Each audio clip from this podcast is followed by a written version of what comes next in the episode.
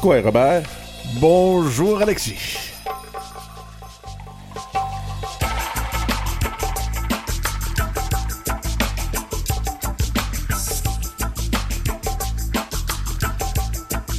en deuxième partie d'émission, soit la grande, la magnifique Elisapi. On va aussi avoir une chronique d'Éric Pouliot-Tisdale. Mais pour commencer, on a Philippe Meilleur, directeur général de Montréal Autochtone. On, part des Inuits, puis on s'en vient à Montréal. Oh yeah! Ben, il y a quand même pas mal d'Inuits à Montréal. Effectivement. Et euh, ben, le, directeur général de Montréal Autochtone doit aussi en desservir. N'est-ce pas, Philippe? Quoi, quoi, salut Alexis. Philippe Meilleur avec nous. Quoi, Philippe? Bonjour Robert. Bonjour.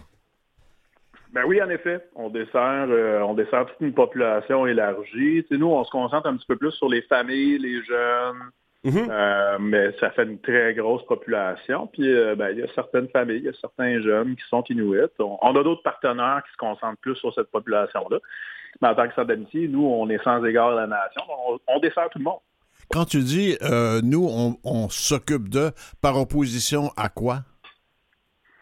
Ah, je ne serais pas certain de, pouvoir répondre à ça. En fait, euh, ben il y a peut-être des organisations qui sont un peu plus spécifiques pour certaines nations.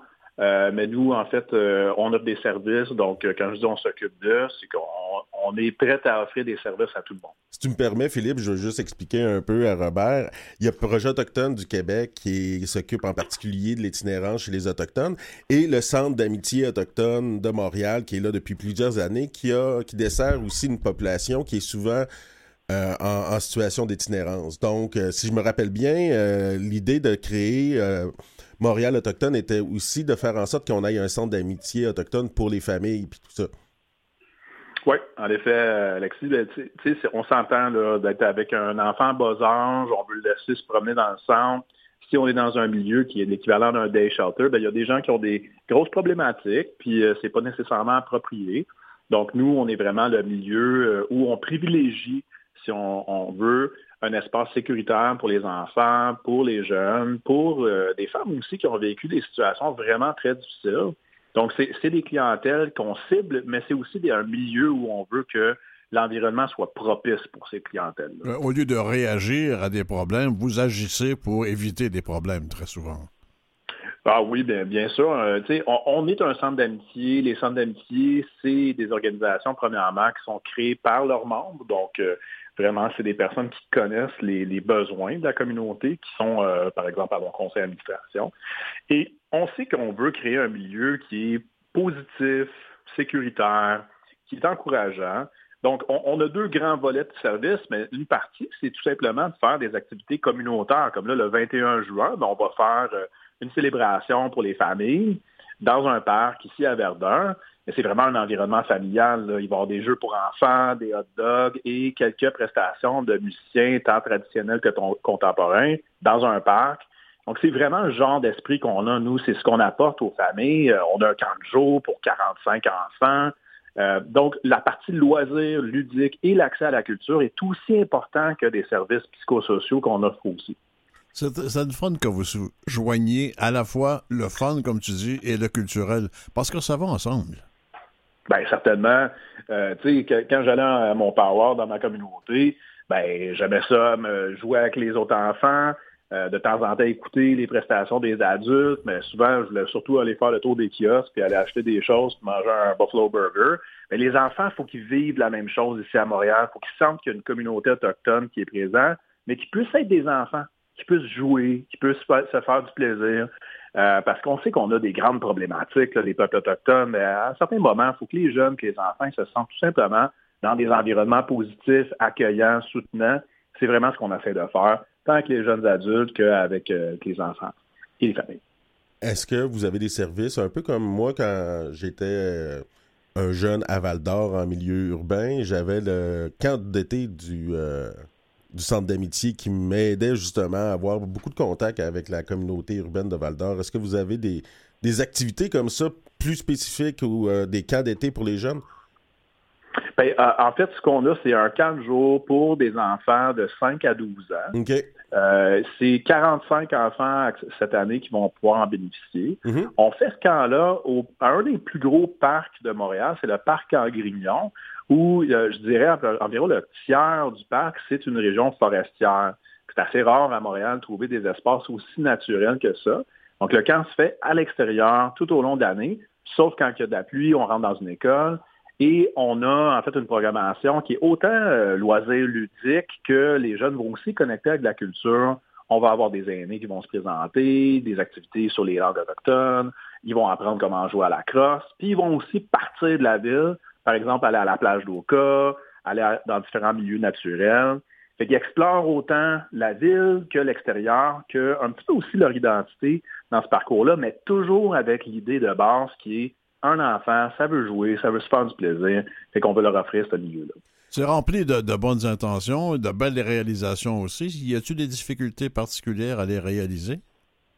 Bien, bien sûr, dans une grosse ville comme Montréal, c'est pas comme dans une ville comme Val d'Or ou un autre milieu où on a quelques interlocuteurs pour faire avancer des dossiers. Ici, on a une gouvernance qui est complexe, on a une ville-centre qui a un rôle de réconciliation, mais ensuite, par arrondissement, il y a un autre maire, il y a autre, une autre administration. Donc, si on veut travailler, euh, par exemple, dans un parc qui est dans la région du sud-ouest, dans l'arrondissement du sud-ouest, pour qu'on travaille autant que la ville-centre, dire, ben, on veut faire un camp de jour là-bas, on il faut du financement. Il faut aussi travailler avec l'administration locale parce que c'est tout morcelé à Montréal. Il y a 90 écoles, il y a d'innombrables arrondissements, il y a 5 CIUS. Donc, notre plus gros défi, c'est l'envergure de la ville. Fait que nous, on est un organisme communautaire, mais honnêtement, on a euh, un, rôle régional et même supra-régional. Juste pour vous dire, on aide des familles euh, qui sont aux prises avec des démarches avec la DPJ. Bien, ici à Montréal, il n'y en a pas juste une DPJ. Il y en a une anglophone et trois francophones avec toutes des administrations différentes. Donc, de se faire connaître, de se faire respecter dans cette démarche-là, c'est beaucoup, beaucoup, beaucoup de rencontres et de démarchages et souvent recommencer à zéro quand on a déjà bien établi des relations dans certains secteurs. Puis justement, le fait que Montréal, c'est gros, puis vous, euh, tu le disais, Philippe, vous êtes une organisation supra-régionale. Euh, rejoindre la clientèle qui peut être à Laval, qui peut être euh, sur la rive sud, à Montréal. Vous êtes situé physiquement au centre-sud, mais il peut y avoir des Autochtones dans Huntsic, dans l'ouest de Montréal, avec beaucoup de familles inuites. Ça, ça doit être un autre défi aussi. Ah, certainement. C'est un, gros défi. Euh, pour l'instant, comment on s'est positionné, premièrement, on est sur les deux lignes de métro, la ligne verte et la ligne orange, parce qu'on est en face du métro Lionel Groux. Donc, pour beaucoup de personnes, on a quand même une certaine accessibilité et cet emplacement-là est aussi un point de ralliement pour des autobus qui viennent de la rive sud, de différentes régions. Donc, ça, ça rend l'accès au centre lui-même un peu plus facile. Ceci dit, ce qu'on a réalisé, c'est qu'il faut aller à la rencontre des familles aussi. Donc, nos intervenants psychosociaux qu'on appelle des navigateurs, il faut qu'ils soient en mesure de se déplacer dans la ville, aller faire des services à domicile.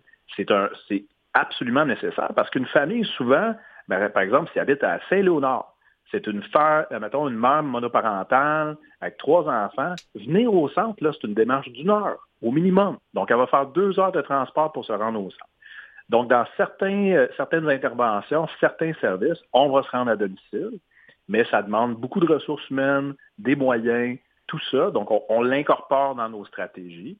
Euh, et évidemment, ça, demande de sensibiliser aussi toutes les parties prenantes parce que, admettons qu'on veut desservir aussi une personne dans Saint-Léonard, bien ensuite, il faut travailler avec le CIUS du Nord, il faut travailler avec le CLSC de leur coin, parce que comment que la gouvernance est faite ici à Montréal, c'est que ça dépend de ton, ton adresse. Mhm. Fait que tu peux pas avoir les mêmes services d'une même organisation, même sur de belles relations avec euh, le CIUS du Sud, par exemple, il faut tout recommencer avec le CIUS du Nord.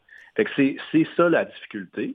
Euh, puis on espère aussi que par le biais de développer des, euh, des, nouveaux points de service, par exemple avec du logement communautaire, qu'on va aussi avoir plus de tentacules dans différentes parties de la ville. Là, on vise Verdun pour l'instant, mais dans le futur, on aura peut-être d'autres points de service via des logements communautaires dans différentes parties de la ville. Moi, j'ai eu à, voir vos services, entre autres, pour des cours d'Abenaki, puis euh, toute la question de la vaccination avec la COVID, où vous avez été très impliqué au, à Montréal autochtone. Oui, en effet. Ben, pour les cours de langue, une des choses qui, qui, est rendue particulière, c'est qu'on a vu que pendant le COVID, ben, beaucoup de personnes ont constaté que c'est pas mal plus accessible faire son travail d'à domicile. Ça, c'est une chose qu'on a faite pendant le COVID. On s'est assuré que la majorité de nos services soient en, télédiffusion, si on veut. Là, même l'intervention psychosociale, les gens pouvaient parler à leur intervenant en téléintervention, mais nos cours de langue n'ont jamais arrêté. On a même augmenté le nombre de cours pendant la période du COVID sur Zoom. Ça s'est quand même bien passé. Les gens veulent retourner dans du présentiel, mais certaines personnes pourraient juste tout simplement pas accéder à nos services.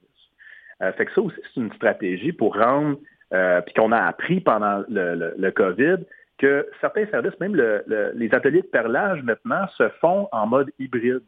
Donc, on a des gens dans le centre, ils viennent faire du perlage avec euh, quelqu'un qui vient faire des enseignements, mais la personne qui fait l'atelier a maintenant une caméra overhead, puis on est capable de reprojeter sur Zoom pour d'autres personnes qui ne peuvent pas venir. Fait qu'on a appris et on a rendu nos services un petit peu plus accessibles. Euh, puis pour la stratégie de vaccination, ben c'est pas compliqué. Les gens avaient des craintes.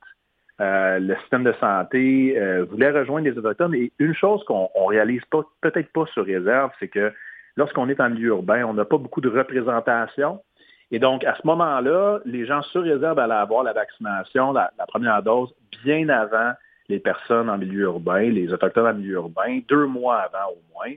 Euh, les centres d'amitié ont habilité pour qu'il y ait une équité sur cette question-là et que moi, si je suis Mohawk, puis je peux juste traverser le pont, aller à ma communauté de Guinness-Darguay, puis je peux avoir la, vaccination avant mes membres, je trouvais ça insensé. Fait qu'on a milité pour l'avoir en même temps.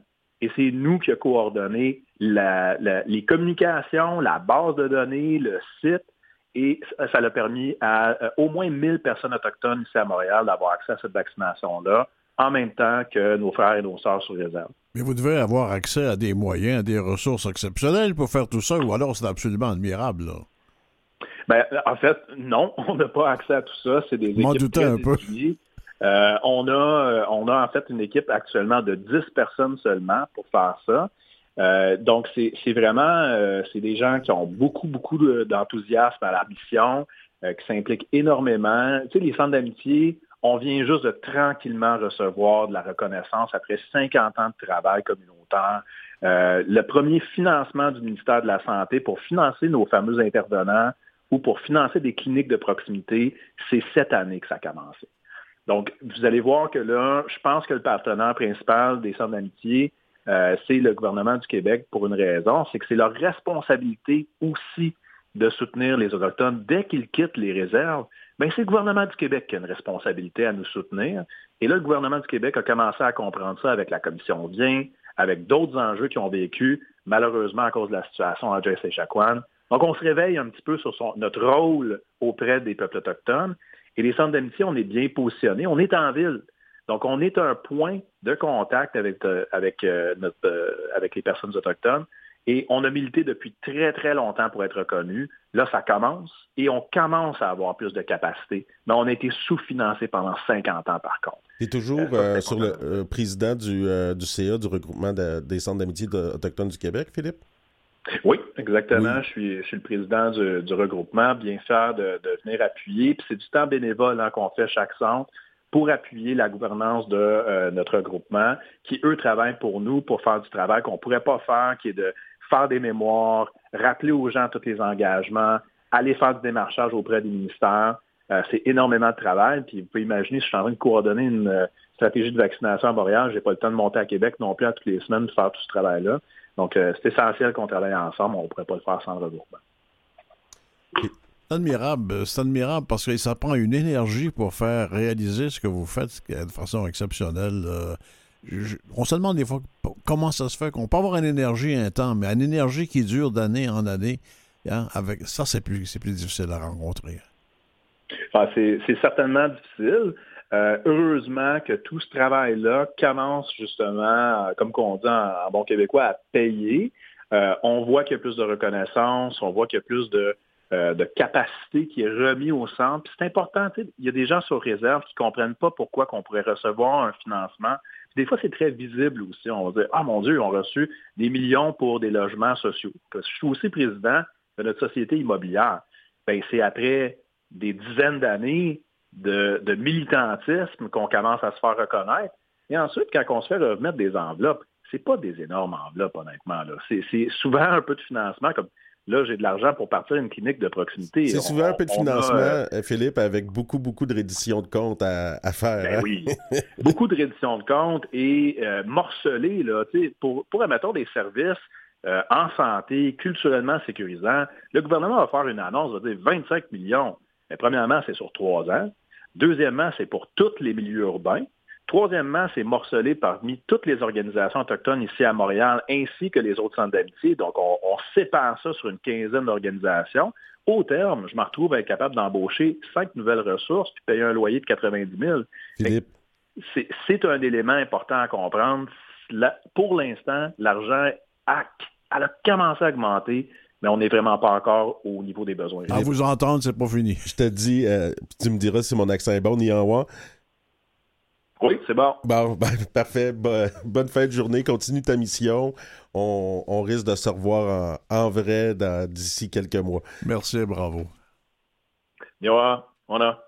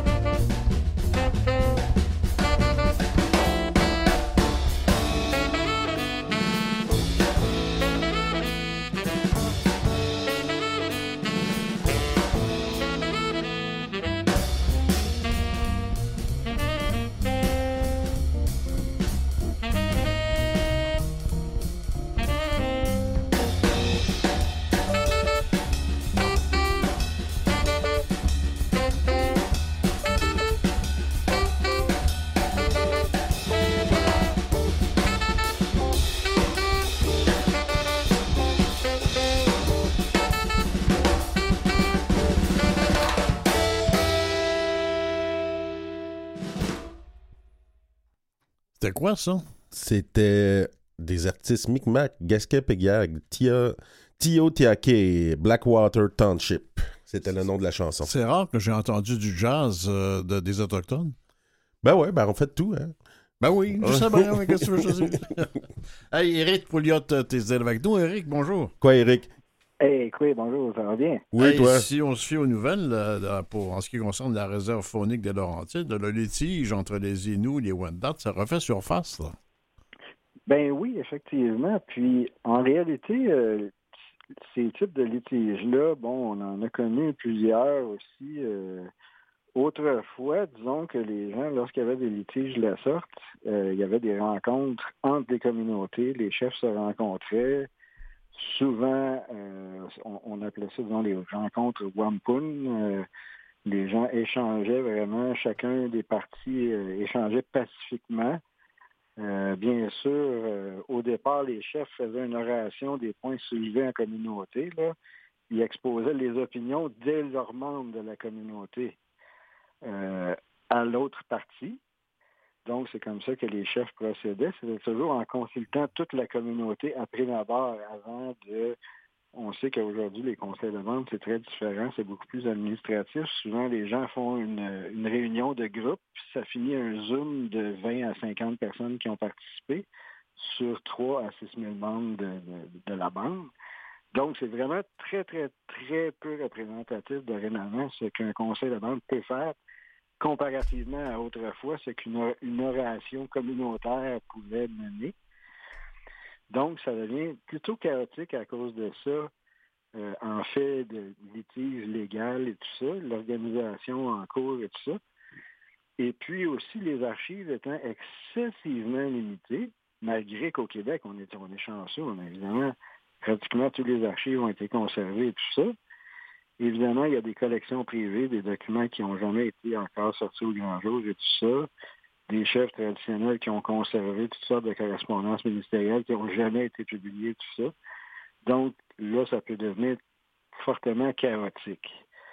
Euh, puis qu'est-ce qui se passe aussi, c'est que pour représenter la communauté des opinions d'une manière impartiale, vraiment, il faudrait vraiment qu'il y ait plus de participation que juste un petit groupuscule dans une rencontre Zoom qui viennent euh, exposer leurs opinions. Ce que, ce que tu dis, c'est qu'il y a beaucoup de ces documents-là qui devraient être publics au lieu d'être un peu euh, sous le couvert. Là.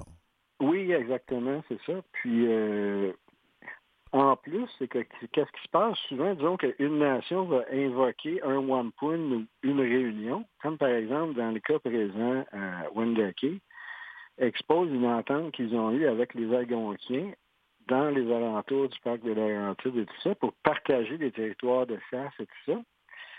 Alors donc, oui, on a ce wampum-là, ou, cette, cette entente-là, peu importe comment on peut la décrire, ou quel est le fond euh, intégral, mais voilà que peut-être qu'il y a eu des ententes avec les Inuits qui n'ont pas été archivées, ou des ententes avec des cris ou avec d'autres ententes avec des Algonquins. Et les Algonquins ont potentiellement aussi fait aussi une entente avec les Inuits sur des territoires communs.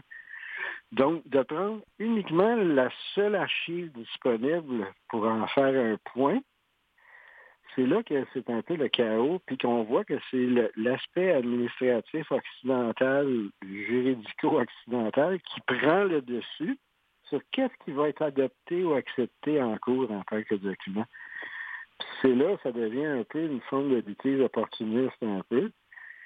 Puis, c'est très limité, 2% d'Autochtones au Québec. Qui est spécialiste là-dedans?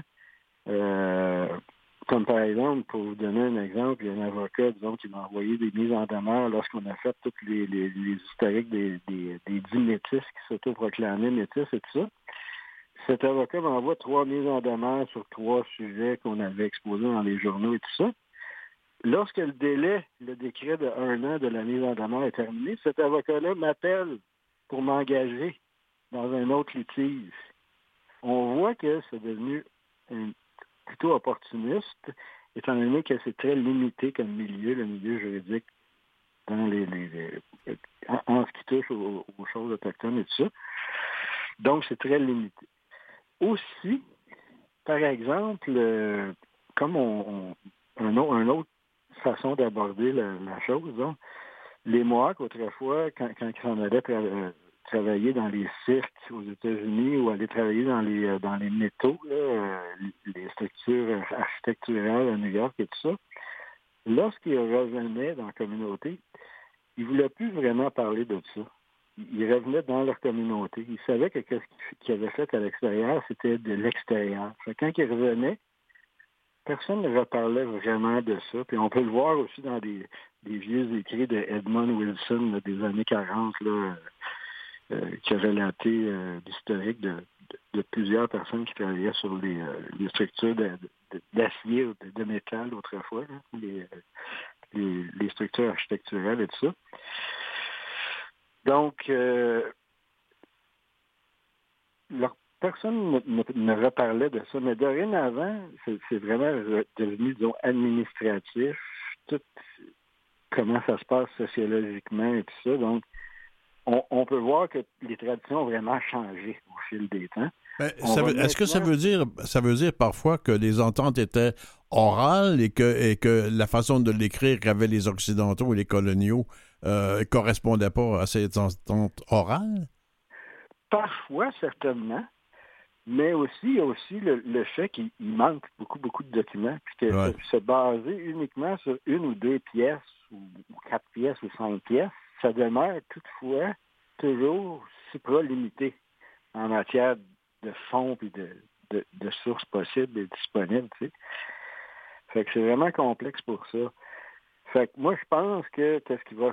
Je veux pas spéculer quoi que ce soit, mais ça risque de, de, demeurer encore litigieux très, très, très longtemps parce que une grande parcelle des historiens continue d'implorer que, que ça ne fonctionnera pas là, en cours, cette requête-là et tout ça, que ça va juste finir un litige qui, qui sans qu'une tête qui finira jamais.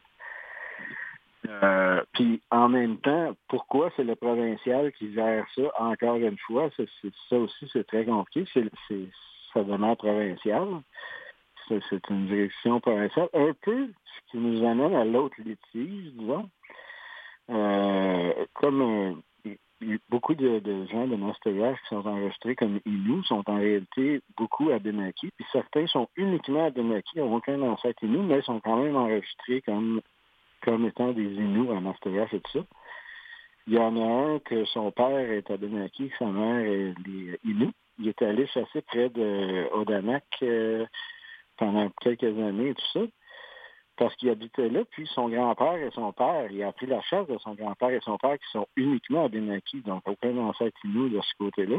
Et parce qu'évidemment, il a appris la chasse Écoute, écoute on, ne réglera pas le cas aujourd'hui, c'est sûr. C'est que c'est complexe et c'est témoin, en fait, de tout cette, ce passé où les choses n'ont pas été claires entre, entre Autochtones, mais entre Autochtones et gouvernement canadien et québécois aussi.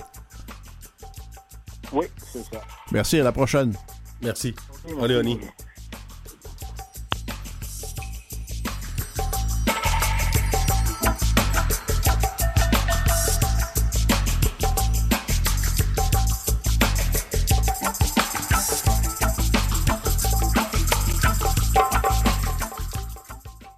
écoutez Coué Bonjour avec Alexis Wawanalwat et Robert Blondin. Une autre demi-heure d'émission avec nous, avec de la grande visite, qui n'est pas vraiment avec nous, mais pas loin. Pas trop loin, euh, la grande et la magnifique Élise Sapi. C'est ça à quel point. Vous êtes là, Élisée? Oui, bonjour, je suis là. Bonjour, je sais que vous êtes en auto, dans un trafic euh, absolument important, mais je dois vous faire part de quelque chose. J'ai rencontré hier une de vos consoeurs, auteurs, compositeurs, euh, compositrices, etc., et qui, sachant qu'on allait vous parler aujourd'hui, m'a dit Elie Sapi, elle est tellement belle que dans un igloo, la glace va fondre. OK, c'est qui cette on commence, on commence avec ça. Puis on, on, recevait aussi une auteure compositrice euh, Inou de, de Wahat Makmaliotenam qui nous disait qu'une des grandes inspirations dans sa vie, c'était toi, Elisapi. Ah, mais là, c'est qui qui dit ça? Ça me touche. c'est tout du bon monde. Ah. Qui ont raison. Non, bravo, vous avez fait une carrière extraordinaire, mais là, c'est pas des farces. Euh, Sapi est à la fois, bon, euh, auteur, hein, euh, ben, compositrice, euh, interprète, mais aussi productrice puis co-directrice artistique de, du Grand Solstice, le, grand événement. C'est quoi le Grand Solstice, Elisapi? Le Grand Solstice, ben, c'est une émission, euh, un show variété, une célébration euh, euh, qu'on a réussi à, à, à, montrer à tout le, le, Québec entier, évidemment le Canada aussi, euh, qui est diffusé à Radio-Canada, maintenant à Télé-Québec, à, à RTV, APTN, TV5. Alors, c'est notre grand rassemblement. Euh, c'est une fête nationale des Autochtones, évidemment, le 21.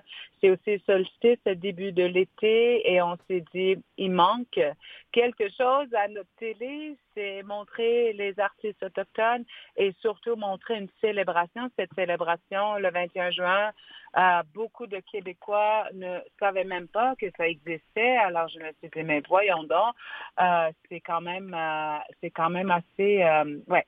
J'étais un peu choquée, mais bon, j'apprends à, à, à, être patiente.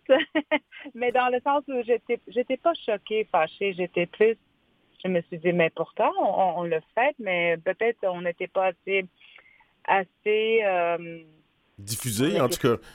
Parce ouais. que Télé-Québec, Radio-Canada, APTN, TV5, ah ouais. RTV, c'est toutes tout, tout des beaux réseaux ça. qui font une large diffusion de spectacles.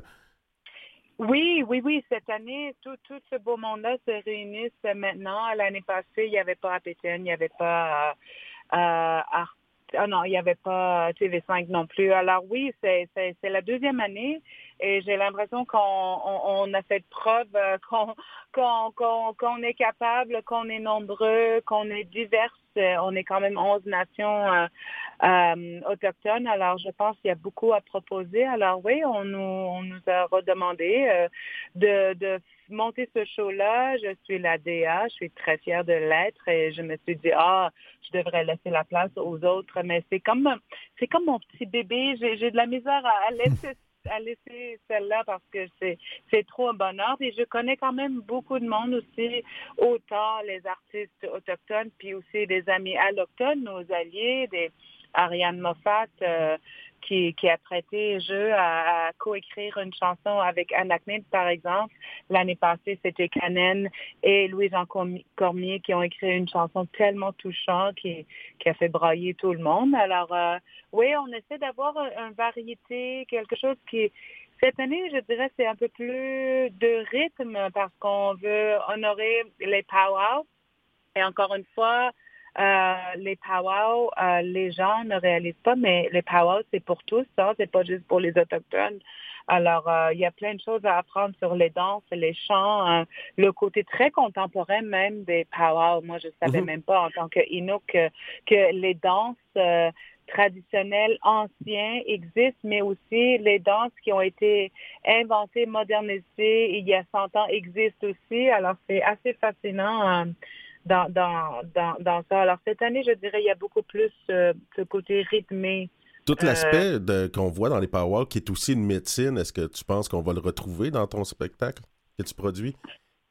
Euh, mais l'aspect, ce que j'ai appris aussi dans les powwows, parce que, tu sais, encore une fois, je pense qu'il y a euh, euh, une image des Autochtones, euh, en tout cas des Premières Nations. C'est quelque chose de complètement sacré. On ne peut pas déranger, on peut même pas aller dans des powwows.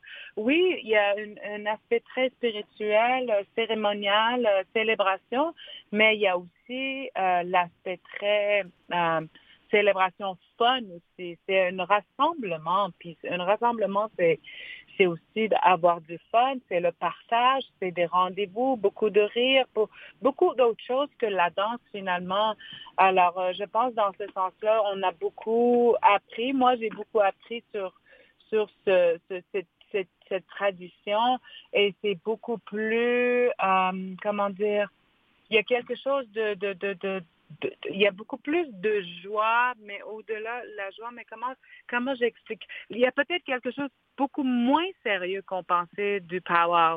Alors c'est ça aussi dont on, on apprend, euh, en tout cas quand on a fait euh, les démonstrations des danseurs, parce qu'il y a toutes des variations de danse aussi qui aussi ça ça a voyagé euh, ces power là, ça ça, ça, ça, ça c'est venu jusqu'à dans le coin ici où on vit dans ce territoire au Québec avec les Premières Nations. Alors, euh, en tout cas, ça va se, pa ça va se passer où, Elisabeth? Où ça va se passer, ça? On est dans l'ouest de la ville, on a enregistré ça. Euh, ce n'est pas live. on a eu le temps de rencontrer ces artistes-là. Alors oui, ça se passe à l'extérieur surtout. On a un petit bout, on, s'est, on s'est dit on aurait l'option d'être dehors aussi si on voulait, mais ouais, c'est vraiment le plein air aussi qu'on voulait promouvoir parce que l'été arrive et c'est beau. Est-ce que vous êtes consciente, Elisabeth, du rôle de, de, leader que vous exercez dans le milieu?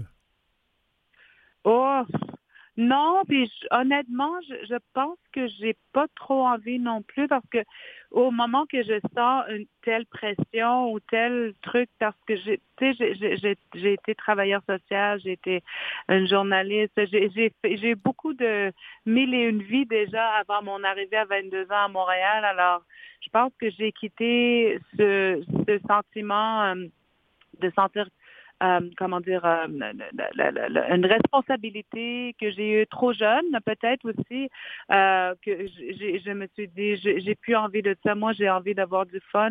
J'ai envie de montrer aussi qu'on est capable d'être libre, d'être drôle, d'être autre que que ce, ce qu'on imagine d'une femme autochtone. Je pense qu'on est beaucoup plus. Alors, euh, oui, il y a peut-être une sorte de notoriété euh, quand je parle. Je, je, je dis ce que j'ai envie maintenant. J'ai cette liberté aussi en tant que femme.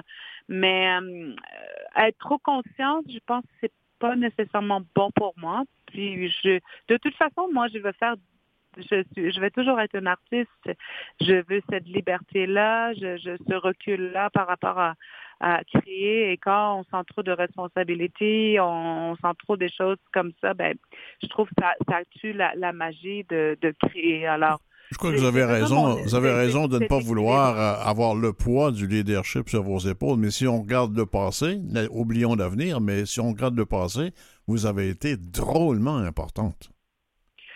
Ah, peut-être, oui, comme plein d'autres aussi. Hein. Alors, euh, oui, je, je, je, le prends. Puis si je peux, je peux être un appui, si je peux être une, euh, une, une, aider à la prise de conscience des, des allochtones, des Québécois, tant mieux. Moi, je, je, j'adore ça.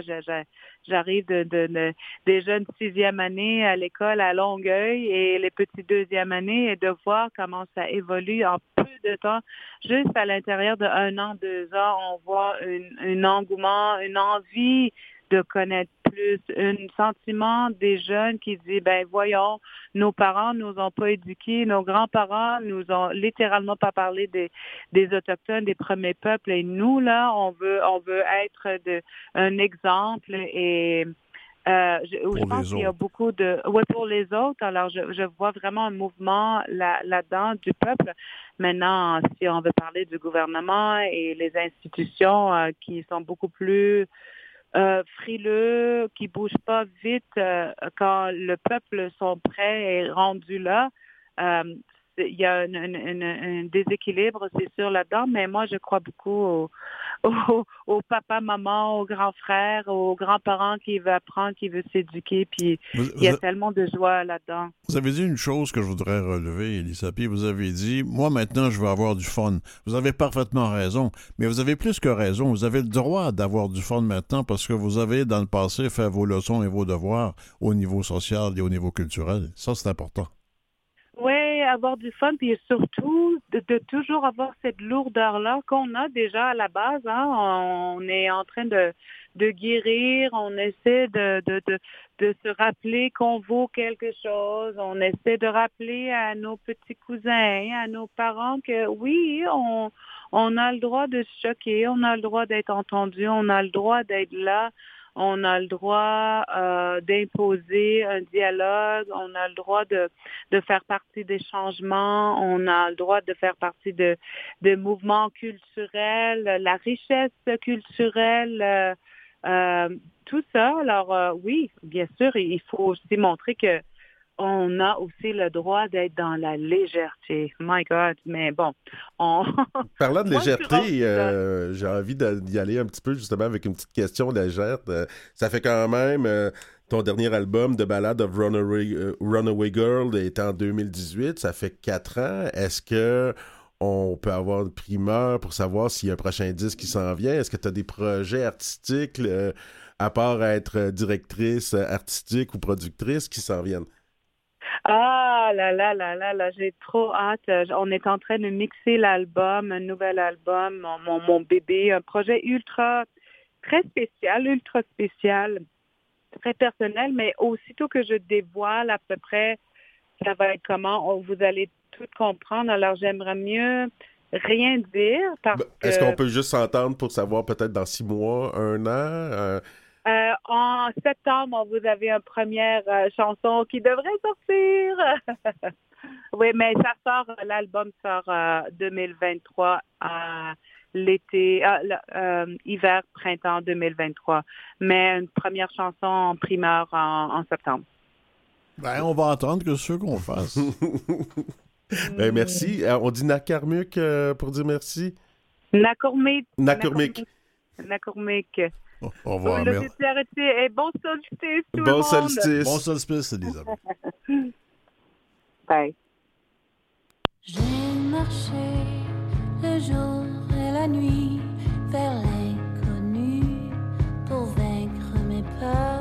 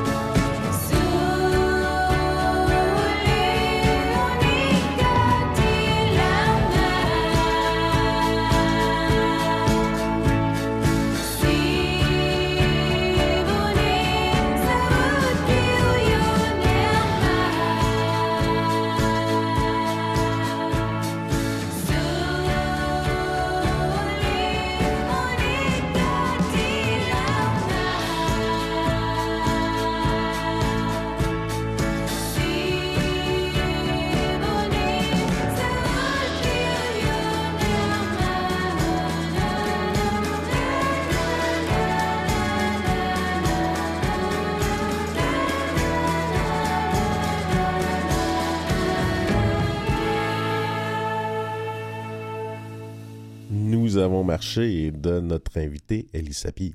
Es-tu bonne? Es-tu bonne?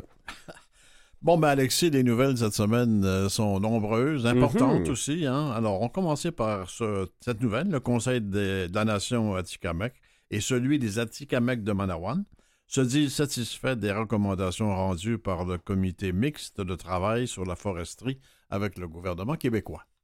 Oui, et on continue quand même à exercer des- certaines pressions parce que c'est pas à cause qu'on a un rapport qu'il va y avoir des actions. Hein. Oh mon Dieu! Combien de rapports d'enquête, Robert, il y a eu qui nous donnent un plan d'action assez, assez adéquat dans bien des, des cas?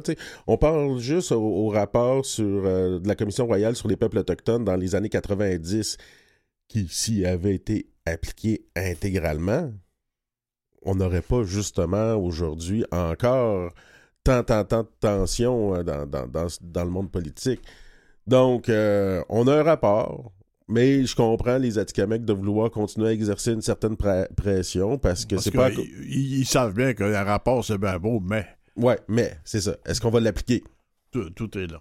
Euh, c'était euh, réserve suivante, euh, nouvelle suivante est un peu délicate. La, réserve phonique des Laurentides. La Wendake appelle au calme et au dialogue. Le grand chef de la Nation Huron-Wendat, Rémi Vincent, déplore une escalade verbale et invite les autres nations autochtones à ne pas simplifier grossièrement un dossier délicat. C'est délicat, ce dossier-là. Oui, c'est délicat parce que, on le sait, nos territoires sont souvent en chevauchement, donc euh, deux communautés, deux nations peuvent faire usage d'un même territoire. Puis j'espère qu'on va en arriver à des solutions intra-nations ou euh, inter-nations, euh, inter-première nation. Euh, je trouve ça triste que pour régler des litiges euh, que- que- qu'on a, on aille souvent affaire à, des tribunaux euh, qui, euh, qui sont, oui, des arbitres, euh, mais qui sont pas des arbitres issus souvent des communautés, des, nations autochtones, qui ont peut-être pas une aussi, une aussi grande sensibilité. Comme le disait un peu Eric plus tôt, est-ce que est-ce que est-ce qu'il peut y avoir une meilleure représentativité? Est-ce qu'on peut. qu'est-ce, quelles sont les solutions à appliquer? C'est vraiment, vraiment pas, pas simple. Puis je souhaite de tout cœur que ça puisse se régler par le dialogue, puis par des ententes faites sur la bonne foi. Mais qui vont passer non seulement sur les tablettes, mais en pratique après, par exemple. Oui, Hein? mais si on s'entend normalement, si on fait des traités entre Premières Nations, on devrait les appliquer.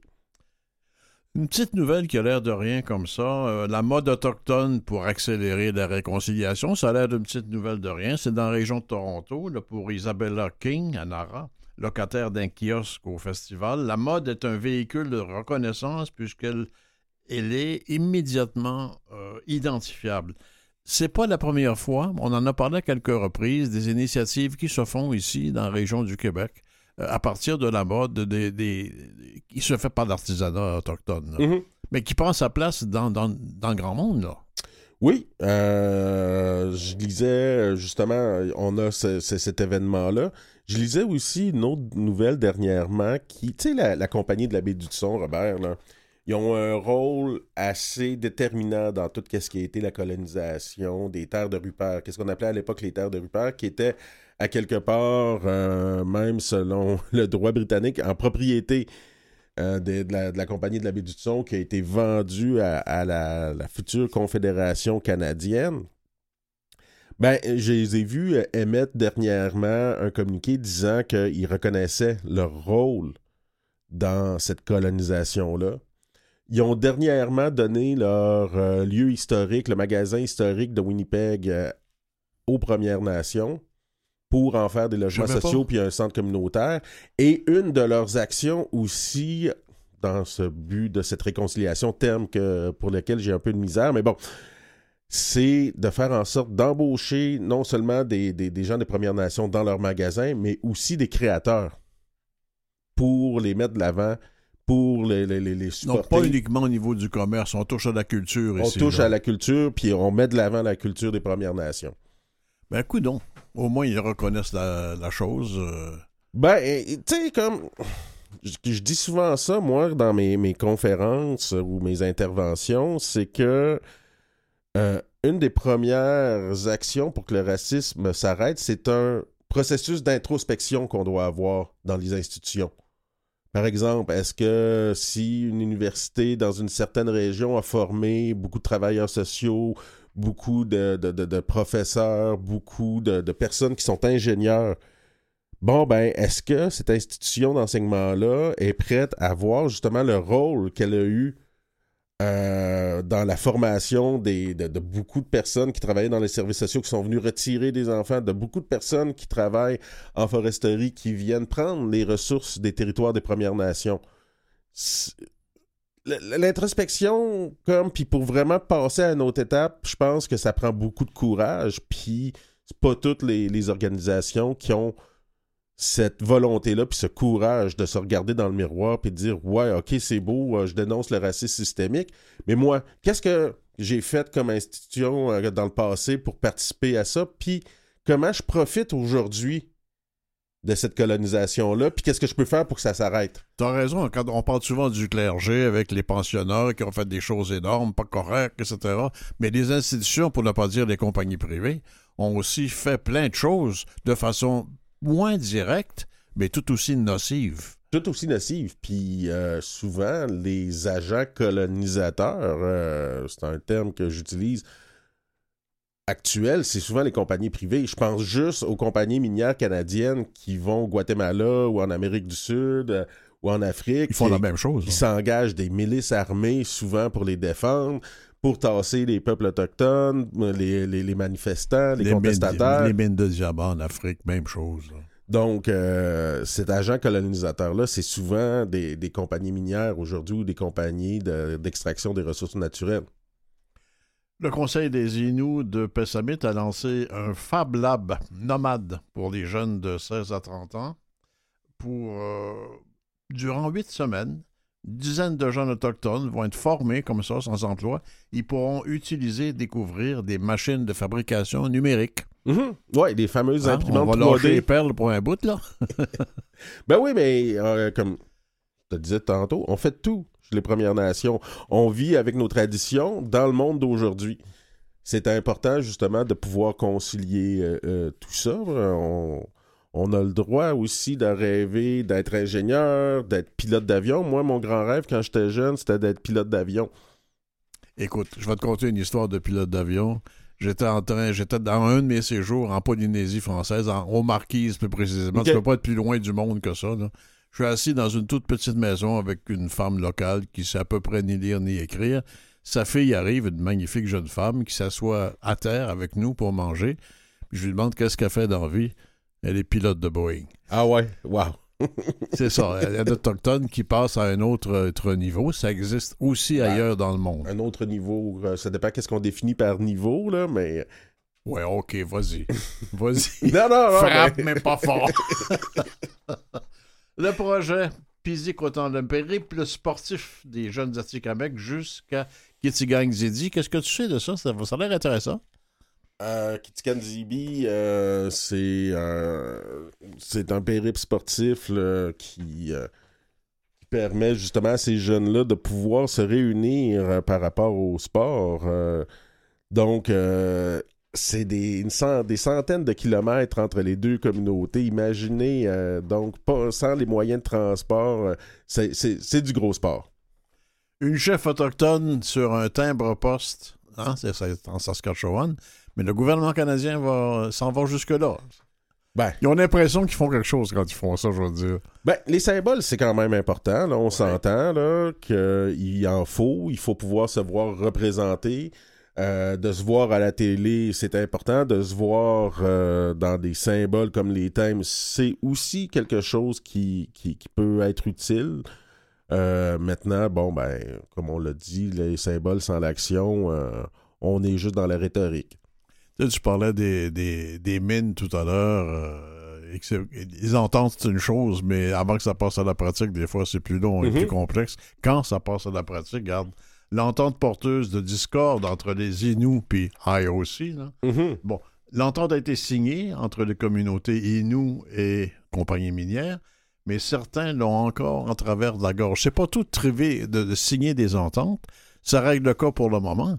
Mais il y, a des, il y a des scarifications, il y a des blessures qui ne se ferment pas si facilement que ça. Là. Ben, surtout qu'il a aussi à exploiter le territoire sans avoir aucune entente avec les Inuits pendant des décennies. Euh, les, les communautés, tu sais, comme on, Puis là, je vais prendre un, exemple plutôt en Abitibi, ou avec qui j'avais parlé avec des chefs. C'est mieux qu'avant par rapport à, à ces ententes de bénéfices qu'on peut avoir avec les communautés. Est-ce que c'est l'idéal?